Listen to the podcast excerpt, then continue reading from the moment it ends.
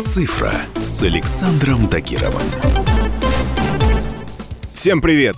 У меня для вас две новости. Хорошая заключается в том, что все мы скоро будем жить как в кино. Плохая в том, что это кино будет очень похоже на «Матрицу». С вами по-прежнему любитель высоких технологий Александр Тагиров. И сегодня мы с вами обсудим довольно щепетильную тему – как мировые компании следят за нами через наши гаджеты.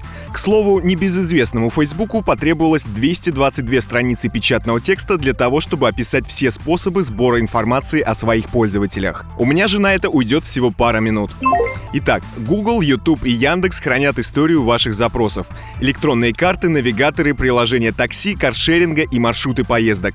А Facebook мгновенно опознает на фотографии каждого из двух миллиардов своих пользователей. Сегодня за нами следят настолько пристально, что остается лишь завидовать Саре Коннор, потому что Терминатору приходилось искать ее по телефонной книге, а о нашем с вами местоположении машинам известно все и всегда. Откройте настройки геолокации в своем смартфоне, и вы увидите, что прямо сейчас вас на карте видят ваш банк, несколько магазинов и ресторанов, операторы такси и, конечно же, социальные сети. Этим роботам не нужны ваши одежда и мотоцикл. Их интересуют более ценные вещи — ваше время и ваши деньги. По мере того, как смартфон берет на себя функции телевизора, компьютера и кошелька, он превращается в источник исчерпывающей информации о каждом из нас и главную цель маркетологов и злоумышленников. Уверен, что так бывало у каждого. Вы только что поговорили с коллегой у кулера о чем-то, что никогда не искали в интернете. А вернувшись за компьютер, увидели контекстную рекламу продукта на эту тему. Если вы думаете, что у стен есть уши, то советую переместить ваш взгляд на смартфон. Вот у него уши есть точно.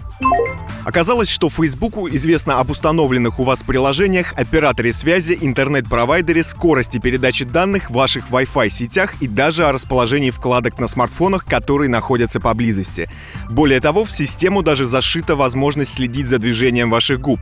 Официальное объяснение этой функции — необходимость уметь отличить живого пользователя от бота. Но кого мы на самом деле с вами обманываем? Пару лет назад компания Apple купила фирму, занимающуюся разработкой систем слежения за глазами пользователя. Цели были вполне безобидные — избавиться от мышки и научить курсор следовать за взглядом. Но эта же технология позволяет узнать, на сколько секунд ваше внимание привлекает тот или иной объект на экране. Так что и без того толстые досье о наших предпочтениях будут пополнены новыми фактами. Сегодня данные о каждом человеке, ведущем активную жизнь, это тома из тысяч и тысяч страниц.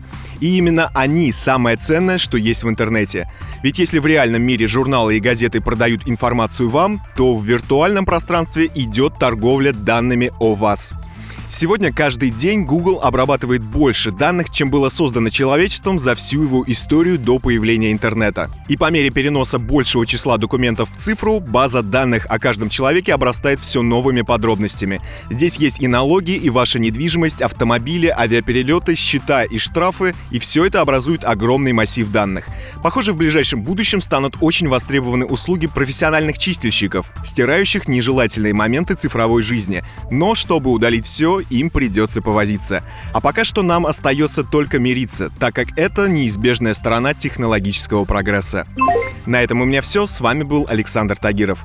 Ищите мои подкасты на всех популярных платформах, подписывайтесь, ставьте лайки и оставляйте комментарии. Всем хай-тек пока и да пребудут с вами технологии.